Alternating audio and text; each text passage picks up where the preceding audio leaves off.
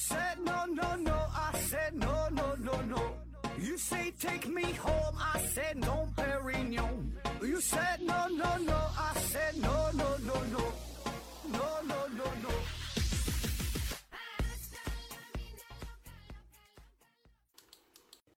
拼命探索，不计后果。欢迎您收听《思考盒子》，本节目由喜马拉雅平台独家播出。呃，先插播一条广告啊，一个重要的通知。这不马上要到六幺八了嘛，一年一度的购物狂欢节。那本公司呢，再次与淘宝进行一次商务性合作啊。现在呢，你只要打开手机淘宝 APP，在搜索栏当中输入“秘密通道一九九九”啊，“秘密通道一九九九”，就有红包等着你啊。这一九九九是数字，就是一九九九啊，“秘密通道一九九九”。然后呢，就领红包呗。那具体怎么用啊？这个玩法你打开自己看吧。哈，上面说的很明白，我就不在这里跟你墨迹了啊。反正就是给钱啊，这个钱可能也不多，也可能就一般也就几毛钱，我估计多的可能一两块，我不知道有没有啊。你自己抢着看吧，看你的运气了。多少呢？也是代表了咱们公司一点儿这小小的心意，对吧？那积少成多呗。而且现在确实赚钱也不容易啊，能省点儿就就算点儿啊。那你们也不咋给我发红包呢，我就给你们发呗。你说能咋整啊？那好了哈，正式开始今天的节目啊，这也不算正式吧，这个也是临时插播一期节目啊，呃，蹭蹭热点啊。最近喜欢蹭热点啊，那挺有意思。嗯，这刚刚发生的事儿，这安踏呢又出事儿了。嗯，原因呢是因为他的一张女鞋海报被指出有打色情擦边球的嫌疑啊。这个图我想很多人也已经看到了，对吧？这网上已经传的很多了。呃，这图是什么造型呢？就是一个大模特哈，一个女的坐在地上，伸出了她的大长腿，两个脚上呢穿的是安踏的运动鞋啊。这个鞋底儿呢是占据了整个海报的绝大部分的这个这个面积啊。角度呢稍微有点微微上扬，就相当于有点从下往上拍这个感觉，露了两个大鞋底儿啊。那么你第一眼看可能不会发现有任何问题，没有什么不妥的啊，不就是一个拍这个鞋一个广告，这不挺好的吗？但是呢，这两个鞋底儿吧，它不并在一起的嘛？鞋它不不是两个长方形，不可能贴合的那么那么严丝合缝，对吧？那么这个鞋与鞋之间，两鞋之间就有一个缝隙。那通过这个缝隙这个地方啊，透过缝隙你就可以看到女性的大腿根儿以及大腿根儿中间的这个缝隙。嗯，这就让你浮想联翩。所以呢，这个海报一经上架之后，就迅速引起了广大房广大网友的热烈讨论啊。那有人说，从专业设计啊、什么美学角度来看，你这个海报设计排版当中有这个视觉中心点嘛，对吧？那么你这个海报的视觉中心点有点不妥啊，因为你这个视觉中心点正好就落在了两腿之间大腿根儿的地方。那你想让大伙儿看啥，是吧？这就不言而喻了啊。当然，也有另一部分人就持完全相反的意见，就说你这个事儿，你这有点没事儿找事儿，小题大做啊。就很多网友说你要。你不说这个事儿哈，我根本就没看出来任何异常。你要不提醒，我都我都不知道，我没想着往这去看，对吧？不就一双鞋吗？哪有你想的这么复杂？就是你们这帮人思想太肮脏，太龌龊，对吧？你你你就是你脑子里有啥，你看的就是啥，你想的就是啥，对吧？你要不说这毛病，谁能知道？谁往这上去想啊？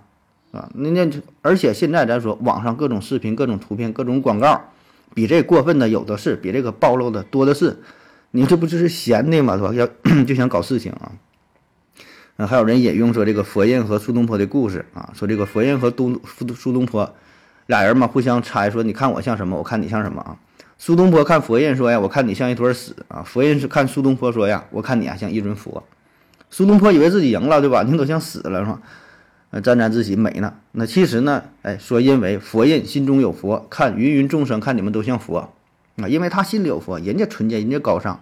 你苏东坡，你心里有屎，对吧？你觉得是屎，你看谁都像屎啊。那么，我说说我个人这种非常幼稚啊、可笑、不太成熟，甚至是完全错误的观点啊，就是说说这个事儿啊。那么从目前的情况来看，我个人感觉啊，不管你这个设计是出于有意，故意想打这个色情的擦边球，故意想制造噱头，制造个热点。想让大伙儿关注，对吧？因为马上六幺八了，想搞事情嘛，对吧？一个预热啊，对吧？还是说你这个海报的设计当初确实考虑的不周全啊？没想到这么多事儿啊，出现了严重的设计的失误啊，带来了不良的后果，让人浮想联翩了。对吧？不管是有意还是无意，现在来说已经不是特别重要了。重要的是，现在你这个结果已经产生了，已经给贵公司带来了负面的影响。那么，对于一家企业、一个公司、一个品牌来说，这绝对是一个失败的文案。因为在生意场上，从来不会有人关心你怎么去做的，不会关心你为什么这么去做，你的初衷是什么，你的想法是什么，你想要表达什么。大伙儿看的只是最后的结果，对吧？那商场之上就是一个唯结果论的地方，呃，你这个东西大伙儿喜欢，大伙儿觉得好，那就是好啊；那只要觉得不好，就是不好，它没有什么理由，没有人管你这个老板是怎么努力呀，我吃了多少苦，我经历了什么，我付出了什么，哎，我的血泪史如何如何，没人管你啊。当然，除非你是。呃，顶级的大佬功名成就之后，你自己写了一本自传啊，然后整一波回忆杀，骗骗年轻人，大伙一看，哎呀，非常励志，那另说。正常在你创业的过程当中，在你品牌的销售过程当中，销售过程当中，绝大多数情况下，没有人听你的故事，没有人听你诉苦衷啊，你失败了就是失败了。至于你当初为什么这么去做，不管哈，大伙儿不会不会搭理你的啊。所以我说，这就是一个失败的案例啊！你初衷是什么已经不重要了，事儿已经办砸了。现在这个网络，现在这个舆论啊，这影响力有多大，对吧？那事儿这事儿一爆出来，全网都知道，全国人民都知道，可能全世界人民都知道，是吧？虽然大伙儿也都可能说对你这个品牌有个宣传的作用，但是你想想，这是一个好的宣传作用吗？对吧？显然它不是啊，必然会让很多人产生一种反感的情绪。所以呢，至于企业本身，这是你应该自我反思的地方啊。网络嘛，这就是一个冷酷无情、无理取闹的地方啊，不跟你讲理，没有人听你解释，没有人给你更多的机会。那么归根到底，对吧？这就是你自己的错，对吧？这就是给了大伙儿联想的这个机会，对吧？让人可以就是浮想联翩啊。你就咱有个古话，咱叫避嫌嘛啊。老话讲叫瓜田李下。经过瓜田的时候，你别弯腰提鞋子，你别系鞋带儿；走过李子树下边了，你别别举手，别整理帽子，啊，就避嫌呐。虽然你你没有这个想法，你也没想偷人东西，但是别人看到了，别人会怎么想？那么作为一家大企业、大品牌，你在进行自我宣传的时候，自然就应该考虑到这些问题。这个是你作为设计者，作为一个宣传最基本的要求，对吧？那咱一说宣传，可能想到的，我得突出主题，展现自我，表达什么企业文化，怎么怎么的，这些要求其实我觉得都挺高的哈。最最最基基本的、最基础的要求就是避免引起误解，就是你想传达的东西，你的思想，你通过这种方式展现出去之后，受众的人对吧？看的人是否也这样理解？这个是最基本的了。你想说的是一，对方看到的是不是二，对吧？你得考虑到这个问题。你先把这个做好了，然后再说别的什么文化呀，展现什么精神呢？那咱另说，对吧？你得考虑到你的受众群体的水平如何，对吧？你是否会给人更多的浮想联翩的机会？那如果说这点你没考虑到，那就是你自己做的不到位，就是你设计的有问题啊。咱比如说设计一个海报啊，你想使用这个荷花这个元素。那没有问题，对吧？在很多地方你用呗，荷花挺好看的，用呗，你觉得挺漂亮。但是如果客户是一个日本企业呢，你想在日本进行宣传呢，那你用荷花这个元素就不太合适啊？为啥？因为在日本文化当中，荷花是丧花啊，就是这个丧葬啊、葬礼上才用的这个东西，对吧？你你拿这个给人设计，你觉得人家能满意吗？啊？当然，我这个就说的有点有点极端哈，但是终归出了问题，那就是你设计者的问题。对吧？没有人为你买单，你只能是自己负责啊！因为这是你最基本的素养，你干这行了，你就得懂这个东西。那你看，咱现在很多这个应用的软件，不管是电脑的软件、手机的 APP，里边有很多的图示，不只是说这个这个 APP 的 logo 这个图标，就是打开之后，啊，比如随便你这 Excel 啊，这个 Word 呀、PS 等等，它不有一些小标识嘛？这些小元素，对吧？哪个是画图的，哪个什么？这不都是一些？小的元素、小的图示，那就连这些最基础的东西，它都要考虑到所用的这个所使用的这个软件软件啊，所在的这个国家、这个地区啊，甚至说使用这个民族，对吧？这个宗教有没有什么一些禁忌啊？你用了一个小小猪的符号，你可能在有些地方可能就不太合适，对吧？你这些你考虑不到，必然就会出现大的麻烦。包括咱一些表情包，设计表情包，觉得这玩意儿挺好玩、挺有意思的、挺搞笑的。也没有是那么复杂的寓意，对吧？开心就好嘛，啊，是你开心了啊，说者无心，听者有意，啊，可能你的设计确实绝大多数人看了都觉得无所谓，一百个人看了，九十九个人、九十八个人看了觉得无所谓，都很正常，没有任何问题。但一旦有一两个人觉得不妥，发现了问题，提出了问题，那马上这个问题就会扩大化，那结果呢，可想而知，对吧？人嘛，他毕竟是一个非常感性的动物，对吧？他很多这个行为，他都是非理性的行为，没有人给听你讲这个道理啊！你这个背后设计理念是什么？怎么怎么地？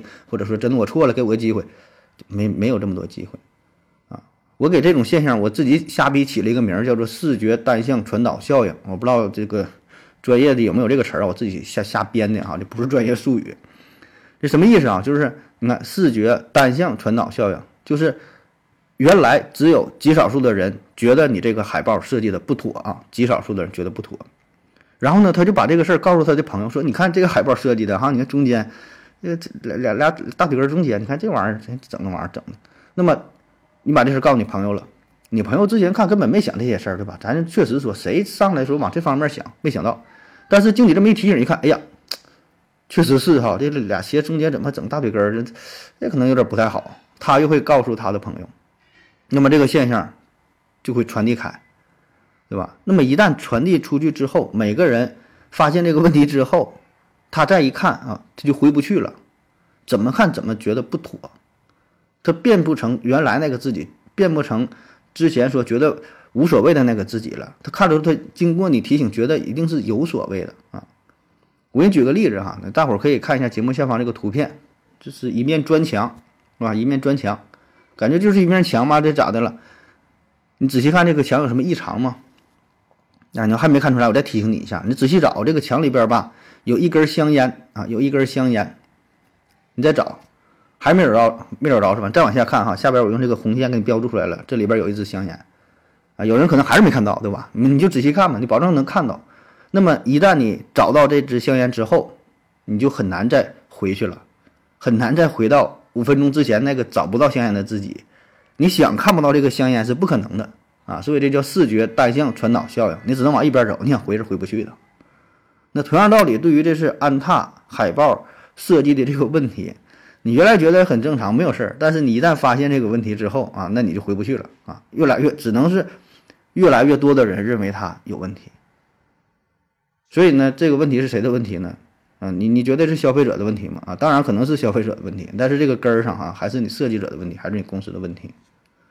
那鲁迅先生说得好，很多年前啊，他就说过这么一句话，说咱就一看到短袖子，立刻想起了白胳膊啊，立刻想起了全裸体啊，立刻想到了生殖器啊，立刻想到了性交，立刻想到了杂交，立刻想到了私生子。